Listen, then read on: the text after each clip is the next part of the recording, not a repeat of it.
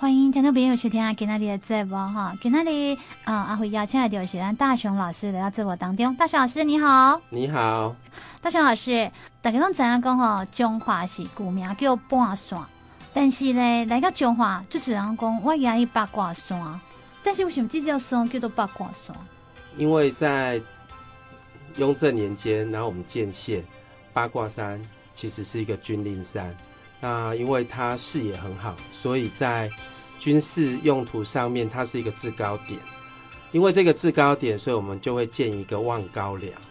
然后这个望高寮不是大肚山那个望高寮，那这是一个其实是一个瞭望台，一个军事用的瞭望台。这个名字就有趣了。我们这个寮在我们八卦山的文学步道旁边有一个，就是望高寮的一个。瞭望台，来这个地方就叫太极亭。那我们在八卦里面就是两仪生四象，嗯，然后四象生八卦，然后叫做太极，所以有太极亭才有八卦山。所以当初在用这样子个太极亭的时候，是因为有请先人看过那个地理风水位置吗？不是，它就纯粹是一个军事用地的瞭望台。来到彰化八卦山入口的时候，可以像老师刚刚讲的，可以经过一个现在的文学步道。上去就可以看到这样一个瞭望台，没错。嗯，然后再来还有一个些什么样的生态内容？其实我们在讲的这个文学步道是为了纪念我们彰化有一些文人，那这些文学的历史其实讲的就是台语，哦，就是讲台湾文学。那这里面我们取了十个人，然后大概比较有名的，我们彰化市最有名就是赖和，他的诗作也放在这个太极亭的前面。它里面那个步道的时候做了一个圆弧状，然后按照从雍正时期一直到民国，然后这样顺序下来，他会逐一介绍有哪些文学家，然后留下什么样的作品，包括他未来呃以后的发展都在上面都有记录的非常清楚。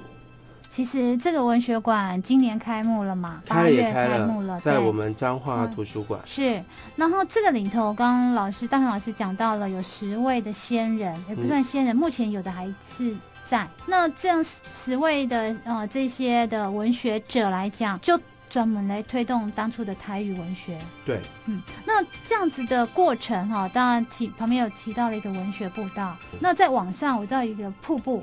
对，嗯啊，那为什么会结合这样的瀑布过程？因为你说一个瞭望台，现在一个瀑布，怎么也搭不起来？这个银桥瀑布是后来的，它其实是一个我们讲的水循环系统。那从下面的雨水往上面抽，抽下来，然后再放回来，再从最高点再让它水给循环回来，这样子的一个概念。那也就发展出来，因为过去我们八卦山，其实在我们的小时候，它是一个游乐区。它应该比现在的我们讲力宝乐园啊还要热闹，然后旁边还有一些就是动物园，这是我们小时候的一个记忆，对，记忆。嗯，那老师，你刚刚提到，它既然有一个所谓的瞭望台，对，那应该会有一个碉堡，对，然后应该会有所谓的防空，或是有一个军事用地的一个地方，现在都还在吗？哎，我们讲碉堡，碉堡其实大概都不在了。然后，但是如果炮台还在，炮台就在我们中烈祠那边，但是炮台只留下下面的那个底座，倒是炮就没有了，因为炮是被日本人拿去熔掉了。啊，那这样子刚刚提到了防空洞部分还有存在吗？防空洞的部分是我们民国之后抗日成功，我们反攻台湾之后，蒋中正先生所制作的，它应该不叫防空洞，它应该叫地下。碉堡，碉堡，所以，我们八卦山像现在还有个地下碉堡。对，都目前就是我们讲的那个一八九五史迹馆，它只开放了一部分在那里。但如果你向上走的时候，有到大佛的一个登山口，那边都是相通的，但是没有开放。提到了一八九五史迹馆，也要请大学老师来介绍一下，这个是什么样的一个史迹馆？这个介绍了当时间清朝跟日本人的一个战争。那这一个战争他们的始末，包括我们几个英国人和日本人的关系，还有就是其实比较重要的是，这三个国家都是帝制。可是这三个国家在这个时期，我们讲的清末的时候，才呈现了那个国力的衰退或者强盛。那因为他们用君主立宪的制度。所以打败了中国的帝制。然后因为这种概念，它在里面都有用很明显的，包括影片、包括图片来做这些展示。一八九五，大家会说一八九五年的时候的故事哦。对。那当初日本来到接收台湾，对。所以那时候在八卦山上好像有发生很大的战役。在一八九四年，也就是甲午战争，海战打完，竟然是我们的海战是在辽东半岛的外海打，也就渤海，结果会割让台湾，其实是一个在历史上、在国际上是一个很特殊的现象。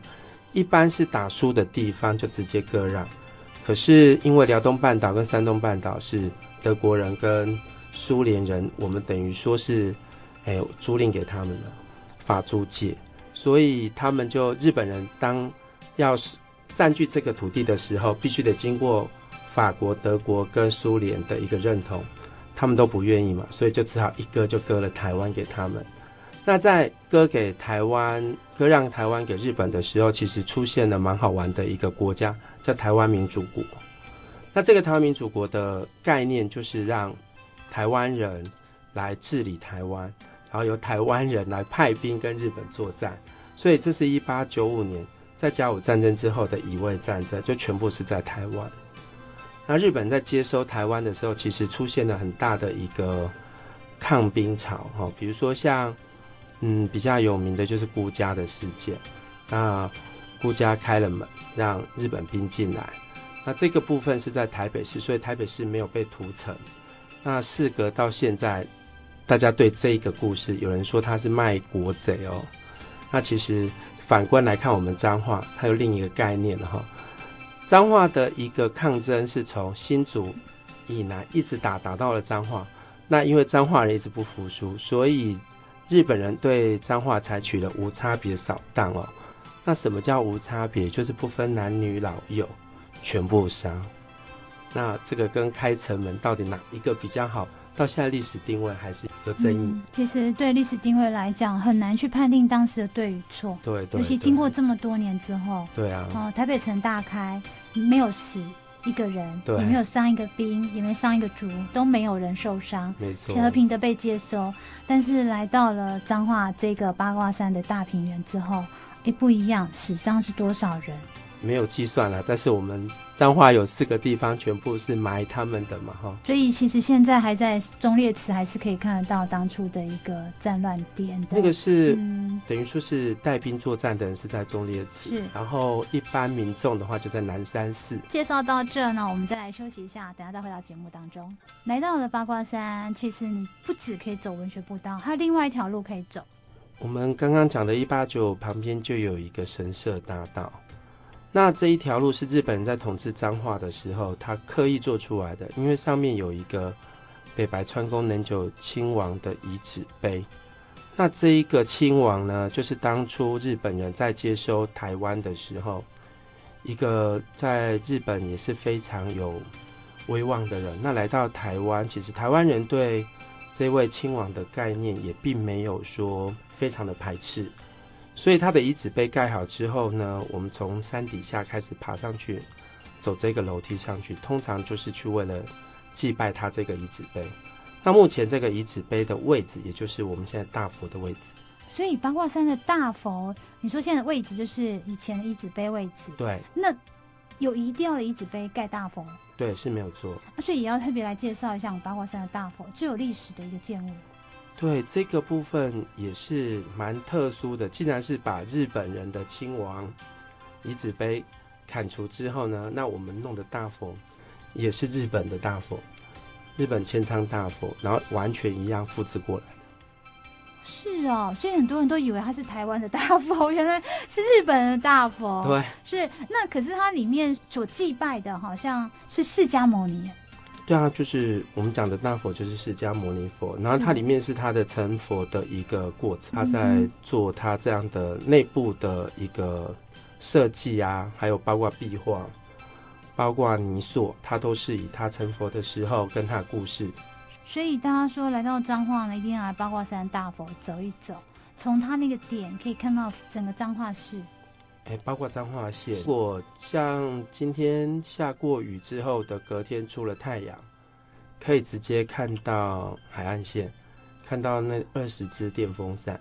哇，可以看得这么瞭望，这么的远，才会有人在一直在说，原来这个八卦山明天的大会是看咱中华关，所以给他保佑的。嗯、那其实里面有一个小插曲，就是八卦山大佛的手势，它是有改过的。他在八七水灾的时候有改过，它本来是一个两个圆圈像八字的一个一个手势，那就有一个说法说那里面倒出太多的水，所以八七水灾脏话是整个淹没，那后来就把它变成一个施舍然后贡献的一个手势，就变成了一个口字形，所以这个是后来有改。但是八卦山后面呢有一块佛教用地。对对对，那那这样不会有一个突兀性吗？因为拜的佛是不一样的。问题是你刚刚讲的这一块哈，这是日治时期有关系的，就是他后来变成佛道一家，后面有类似一些道家的，像关公，到后期有再加一些道教的东西进来。一楼它是大成殿，它也是从山东曲阜请了孔子来。二楼的话就是我们的关公，然后关公其实是道家、佛家跟释家的一个三个家非常有贡献的一个人物，那他就变成了神。所以在二楼的时候，通常我们如果去那边拜拜，就是求财啊，因为他是五财神这个概念。然后三楼一样，就是我们的如来佛。听众朋友来家拜拜了哈，等下来去跟咱后边接公园。这个地方叫做八卦山公园，这个由来是怎样来？这个是日本人哈，其实很注重公共建设、公共设施。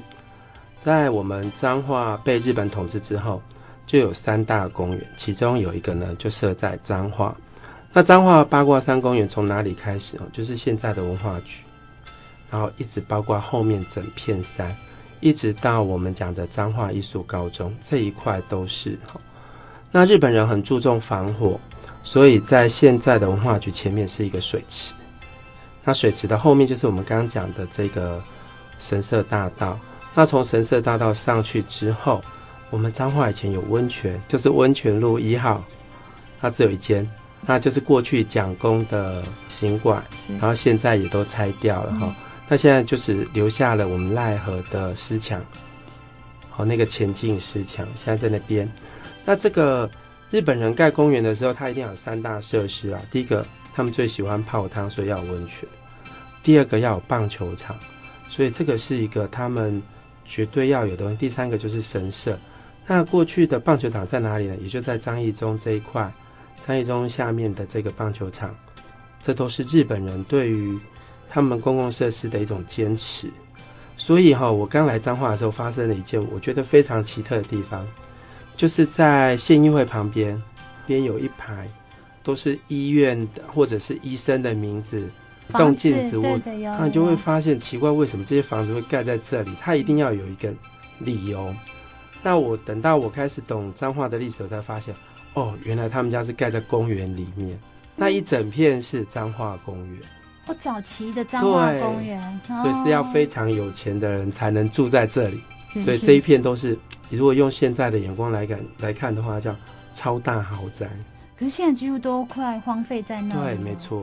哦，很可惜哦。其实历史建物有它的历史过程。对。大雄老师其实对中华礼术在建物很有研究。嗯，还好啦，就是。喜欢问，喜欢看。你看，包括山顶呢，哈，除了公园以外，看大佛，嗯，还有最最重要的地点就是那个九龙池。为什么叫九龙池？其实九龙池在我的小时候，这样讲起来年纪就大，又透露，它是养一群猴子，然后有一座山，其实就是八卦山以前是一个动物园的一个概念。然后后来这些猴子就请出去之后呢，才回来盖了一个九龙池，九龙池就是有喷水的概念。那因为大佛的佛是最大的，所以用九龙来一个形容它是最大的一个标的物。然后九龙池它大概六日下午三点到七点，一个小时都有做一次水舞。九龙池的上面有个步道的，嗯，这个步道就是可以远眺彰化到彰化县的一个步道啊。现在还有盖一个新的。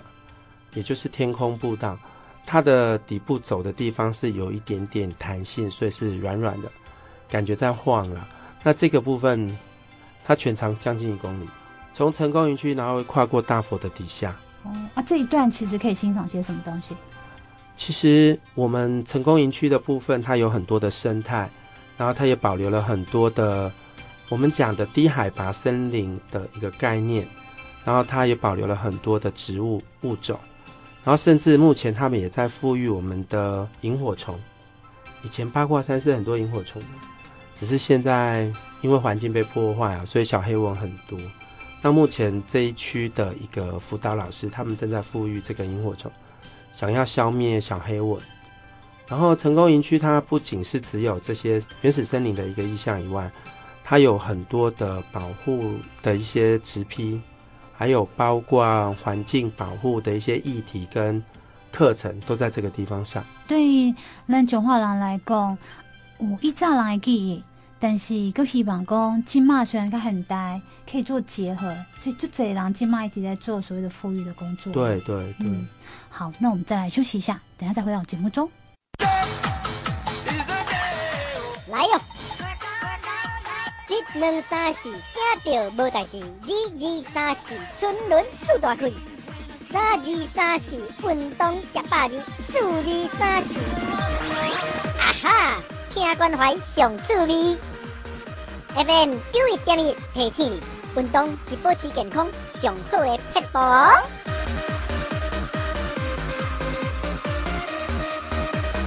今天的节目啊，哈，阿辉邀请到是咱大雄老师来到节目当中，介绍咱的八卦山。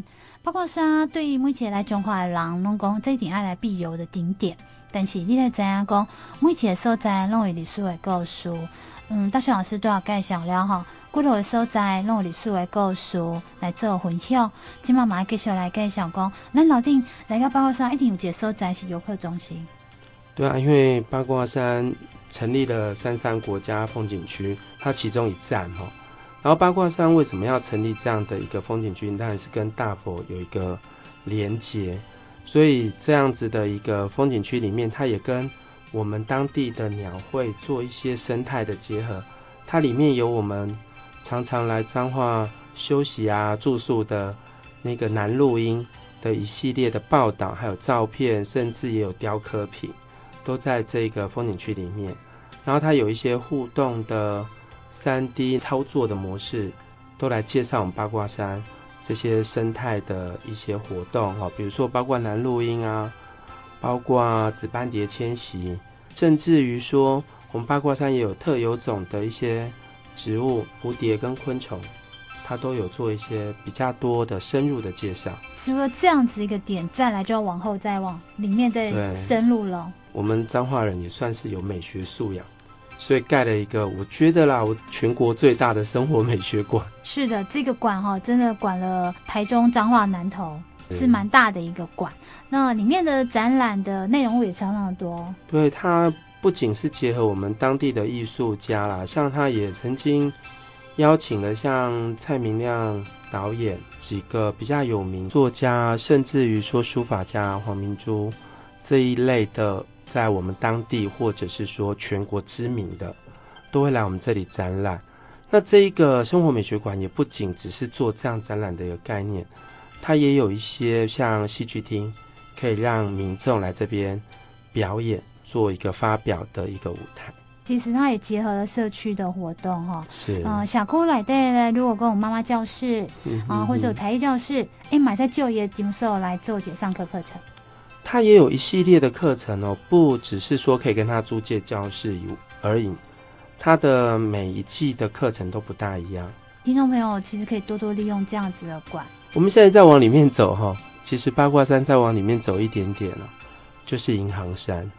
那这个八卦山有一条主轴哈，我们叫一三九线，也就是我们号称全国最漂亮的自行车道。那这个自行车道可以一直跨过。八卦山到银行山，然后还会到白骨山，然后最后到我们二水中柏林。所以这段路呢，讲起来是就侪人爱骑脚踏车运动好手哦。没错。点点来挑战的所在。今年还有办那个秋季的马拉松，甚至还有环化赛，其实有时候会转到这一段来。然后环化赛这是必经。八卦山上呢，其实还有一个飞机场。讲到飞机场，它就是在我们中山国小的上方了哈。那这里面大概有四种飞机啦，一台就是老母机啦，一台是 F 五一、F 五 A 跟 F 五 F 这四台飞机各自落在这些地方来做一个展示，那表示过去我们的空军的一个战力哈。其实这些飞机都有它的故事哦，其中老母机这一台也是八二三炮战留下。八二三炮战旁边就是我们以前的元培中学，那元培中学它现在就已经没有在营运，但是它的后方是我们过去参加过这些战役的将士们所分到彰化来住的地方，然后这些战士真的是我觉得非常可爱吧哈，你有没有看过那个家里的门口可以对着一个坟墓的墓碑？啊，甚至于他的床底下就是一个坟墓，而且现在他们还在，还在，而且他们还跟他共生共存。当初留下来这些将领们还在这个地方生活，对，还在这边生活，不过年纪也都很大了。彰化人真的是什么都能够包容。对啊，而且这一段如果是好朋友们哈要自己去的话，就不建议哈。其实有的地方不是那么适合的，自己趴趴走。哎，没错，是八卦山的这个区块了哈、嗯。那我知道，因为它本身其实是围着一个大山在走，甚至这边还有一个家族的一个公墓在这里。是我们那个停车场上面啊，姑家的阿妈。那、嗯啊、怎么当初大家会觉得很好奇？是你里面彰化，这里是彰化市的这个土地，而且过来八卦山这么大的所在，它又不是栽在山上，一起栽在山腰下面。你跟彰化市来个文化局也好，来个图书馆之后，那你在看着这个不？其实姑家在做这些资产规划的时候，因为他当初开了城门，日本人给了姑家一个专卖樟脑专卖权。樟脑这样东西呢，在台湾是一个王国，全世界在当时，台湾大概占了七成的输出量。那这个七成的输出量全部掌握在姑家身上，那姑家其实是非常一个望族。那为什么他会看上八卦山？哈，因为其实我们在讲看坟墓的时候，就是要后高前低，可以跳远，因此就看上了这一块土地，全部要留作他这个先人，就是他祖母哦的一个前庭，所以要让他可以看眺望跳很远。他那个穴是一个毛蟹穴，就是让各位摸黑黑。如果用坟墓的来看的话，右边哈左前方有一个水池，然后是一个环抱状的水池，然后它的右前方是一个管理室，那那个管理室目前都还有人管理哦。对先人来说，比较注重这种风水地理的，还是有真的有望族了。对，然后讲到他哦，其实就不能忘记他旁边的红毛井，他的红毛井是我们彰化市的三个井的其中一个。那这个红毛井的意思，当然红毛讲的就是荷兰人哦。其实荷兰人到底有没有来到彰化，我们就不知道。但是可以确定的是，讲到这个荷兰人，就一定要讲到王田交流道。这个王田的意思就是荷兰王的田。那荷兰人在这里有做一个经营，所以说就有人说它是红毛井，荷兰人来挖的一个井。那这个井水哈，在过去是彰化人，彰化市一个最主要的井水。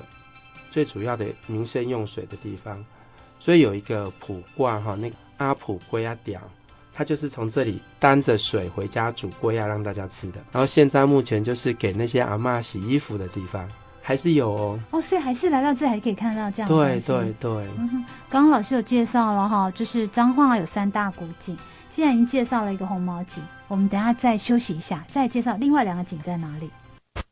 彰化有三大井哦。这个可能在所有的历史故事里面，或者是在所有的历史建物里面，很少去提到这样的一个点。嗯、呃，因为大家可能比较遗忘了，一炸勾进对咱人类的历史，对咱人类意义的都一，所以基本上还得讲。那大雄老师有到一个红毛井，啊，过来另外两个井来的。那其中有一个哈，其实就是不老泉。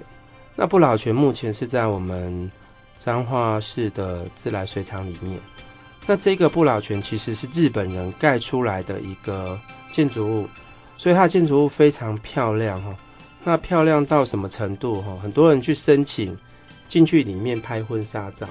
啊，所以平常一般民众在那片哦，对，要申请，对，因为它其实是水源管制区啊、哦，所以民众要来哈，爱家只来追公司先参详解。对，就是打电话跟他报备一下就可以。嗯、再来一个就是古月民俗馆里面的古月景，那这个井现在就没有了，就已经把它填掉。那这个古月景就是胡应奎当时的我们讲的县令，在雍正年间的县长。他看到民众非常的辛苦，要到红毛井去挑水，要到不老泉那么远的地方挑水，才能回到彰化市来使用。所以这个县令呢，就花了自己的钱，分期付款，跟当地的钱人买了一半的井给县民使用。就刚木奶奶。对，所以这个名字就叫古月。那因为他姓胡，嗯哦、把古月拆开来，所以它也叫古月井。可是就可惜哎，这些井居然没有留下来。对啊，因为它在市中心。但是咱这块历史建物哈，讲起来不是计较迄个钱的价值，是一个历史故事哦。这故事，嗯，人讲会使，目前还在编故事，但是历史的故事是还哪都编不出来。其实有一个有趣的地方哦，在发展旅游的时候，很多人说我盖一个大型的建筑物，或者一个新的建筑物，或者盖一个一零一大楼，这种概念，它是一种概念哈。那我们来看。如果你盖一个这么豪华、这么庞大的一个建筑物，你要花多少钱？可是我只要保留，它就具备了旅游的。所以现在来保留的话，应该还来得及啦。我们还有一群那三型车库的嗯文史工作者，非常有心在保育这一块。这嘛是吼，咱这么需要推广的，或让怎样讲现代是需要，但是古早的物件不是。扣工，咱就要敢摸好古的叫古早呢，这是一个历史的过程，所以只会越来越少，不会越来越多。对，目前彰化其实我觉得还不错的是，因为彰化没有发展的非常的好，嗯、所以地价没有非常的贵，那因此都还可以保留出这些原来的味道，这也是很了不起的地方。嗯、可是。在经济不景气之下，里面的一个产物，可以让我们把这些古迹保留得更好。所以彰化来了讲起来是一个古城啦，蛮爱希望大家吼来到古城的时候多爱护一下我们的古迹啊。对啊，对啊，对啊。好，介绍了八卦山呢，大家说，那我们来看到的东西古早的物件。嗯哼。但是今嘛，除了那些文史工作者在保留这些古物以外，还有一票人是注重咱的生态的。其实，在生态哈，我们讲的特生中心，他来到彰化也做了几个调查哈，像南鹭莺的调查。然后南鹭莺其实是老鹰的一种，南鹭莺它是一个会迁徙的老鹰。那我们讲还有留在这里的哈，比如说像大冠鷲，加凶猛的鸟禽，像是猫头鹰。那其实这个部分哈，在八卦山都保留得非常的好，包括中山国小啊都有猫头鹰的家。哇，真好哎！对小朋友来讲是蛮特别的。而且他们校园那个还有那个录影实况转播，哦，真的。你可以上他们的网站去找到他们的那个生活的形态的模式，真的非常的不错哎。因为讲起来哈，你都市的囡仔可以喊你想着讲，有什么你让人好好来带都有猫头鹰？对，其实有猫头鹰的部分呢，也就是要告诉小朋友，垃圾绝对不可以乱丢，因为有猫头鹰。其实就是有食物，它的食物哈，在台湾来说，这一群猫头鹰吃的是老鼠，那会有老鼠，就是小朋友的食物都乱丢。可是每次安尼讲啊，啊，真讲讲起来呢，就变成讲咱中华囡仔较无乖咯，嘛不是啦，是因为咱生态保育的很好，也适合他大家吧。对，没有错啦。其实我刚刚讲的是一个开玩笑的。嗯。那小朋友其实，在。其实他会待的地方也中山国小的垃圾车的一个角落。那猫头鹰是不搭巢的，它是不建巢，所以它你可以看得到它。当然，除了看鸟类以外，也要看一下其他的动物啊。在八卦山里面蛮有趣的是，它还有一个蝴蝶馆。那这个是活的蝴蝶馆哈，八卦山保育蝴蝶馆。那这个是私人的啦。但我们摒除它来不看的话，其实整个八卦山都适合。一些蝴蝶的迁徙，那全世界有两种蝴蝶会迁徙，一个是帝王斑蝶，一个是我们台湾的紫斑蝶。那台湾的紫斑蝶比较娇贵，所以它走的路线就是我们讲高铁路线，它会从六龟高雄的六龟那一直走最远可以走到新店，走这么远啊？对，它可以这样飞哦。其实到目前为止也没有办法知道为什么它会这样飞哦。它并不是妈妈带着小孩飞，其实所有的蝴蝶是一出生妈妈就死掉了，或爸爸也是死掉了，那它就会飞哈。比如说它从六龟飞上来，飞到了台中或者是台北的时候，其实它就产卵。那死掉之后孵出来的成蝶，它竟然会自己飞到六龟去，这是很奇特的现象。所以在云林跟彰化，在高速公路的地方有一个紫斑蝶专用道，国道三号的地方。可能他不会注意这样物件。在八卦山来讲的话，锹形虫也蛮多的，然后独角仙是比较少一点。可是如果我们再讲到一个比较漂亮的蜥蜴。我们八卦山大概有两类的蜥蜴不错，一个叫立纹石龙子，那还有一个就蛇蜥，它颜色都很鲜艳。所以听众朋友如果有机会来到我们八卦山的时候呢，要特别留意一下，你脚边呢是不是会遇到一些小昆虫、小动物？对啊，没错，其实这些都是。我们在做一个小旅行的时候会遇到的惊喜。今天呢，其实时间关系哈，谢谢大雄老师特别来节目中分享一下八卦山的，不管是生态旅游，然后也让民众体验一下不同的八卦山。谢谢老师，okay, 谢谢，下次见。